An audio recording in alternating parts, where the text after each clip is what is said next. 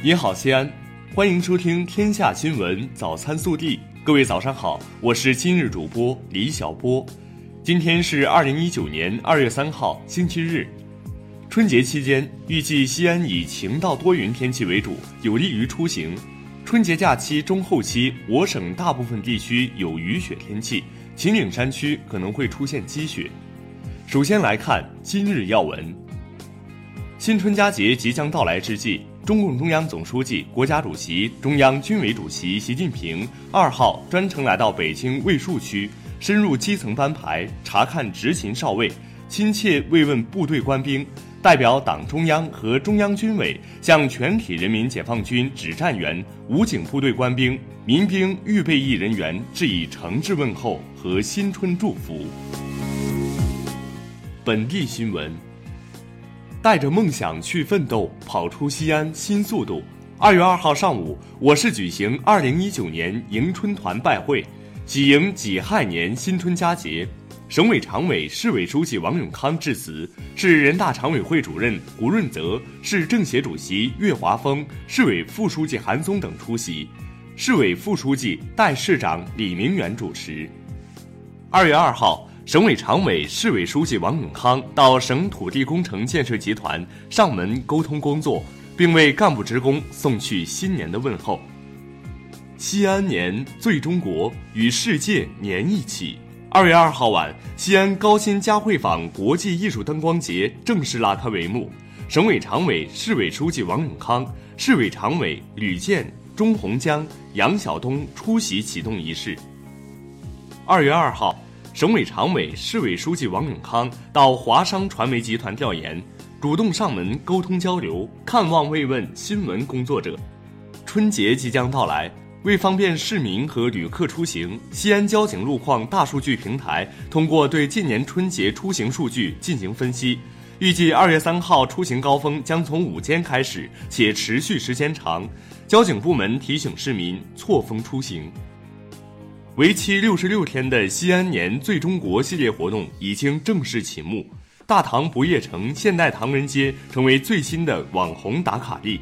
昨晚，央视东方时空和央视中文国际频道纷纷聚焦西安年最中国系列活动，对活动营造的欢乐祥和中国年的氛围给予了充分肯定。二月二号，记者从市纪委获悉。为进一步严明纪律规矩，持续推进违规收送礼金问题专项整治工作，以钉钉子精神打好作风建设持久战。西安市纪委通报了五起违规收送礼金典型问题。记者二号从省纪委秦风网获悉，经中共陕西省委批准，陕西省纪委监委对西咸新区党工委副书记于建红严重违纪违法问题进行了立案审查调查。记者二号在我市今年计划打通的断头路岳家寨一路曲江大道至雁翔路项目施工现场看到，目前该路段主车道建设完成，已经具备通车条件。国内新闻：针对近日关于民办幼儿园将退出历史舞台的说法，教育部二号回应表示，民办园不仅不会退出历史舞台，相反，政府还会继续加大扶持力度。鼓励社会力量办园，积极引导和扶持更多的民办园提供普惠性服务。农业农村部等六部门日前下发致广大农村居民消费者的一封信，告知农村居民，六部门正在全国范围内集中开展农村假冒伪劣食品专项整治行动，提醒广大农村消费者知假辨假不买假，积极举报制假售假等违法违规行为。消除假冒伪劣食品生存空间。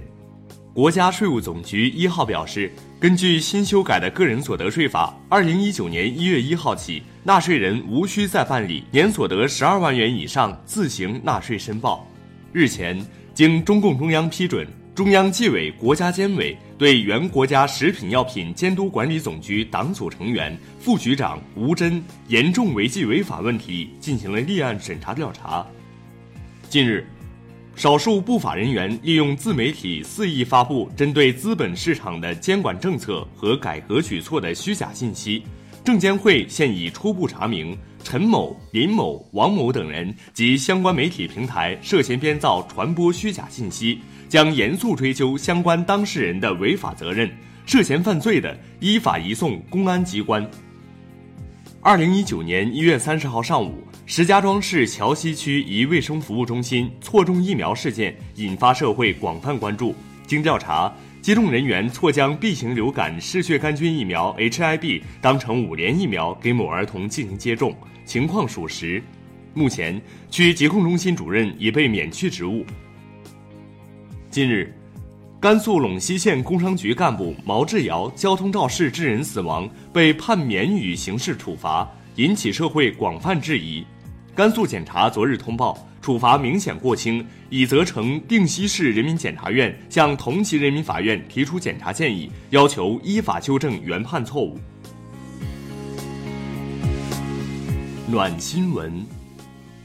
近日，武汉地铁一号线三阳路站。值班长殷凤霞巡站时，一女孩突然跑过来，给了她一个大拥抱。原来之前女孩乘车时低血糖发作，身体不适，蹲在地上。殷凤霞发现后，给她拿来了椅子和热水，供她休息。正是有了这一次帮助，女孩才敢在回乡过年之前，特地送来新年礼物。微调查，近日。西藏聂拉木县连日强降雪过后，县交警大队立即展开保通道路、除雪救援的工作。交警利用休息时间堆了个两米四高的雪人交警。交警称，堆雪人是为了警示过往车辆行人，无论什么情况，交警会一直坚守岗位。你怎么看？西安年最中国，欢迎您来大西安过年。更多精彩内容，请持续锁定我们的官方微信。明天同一时间，不见不散。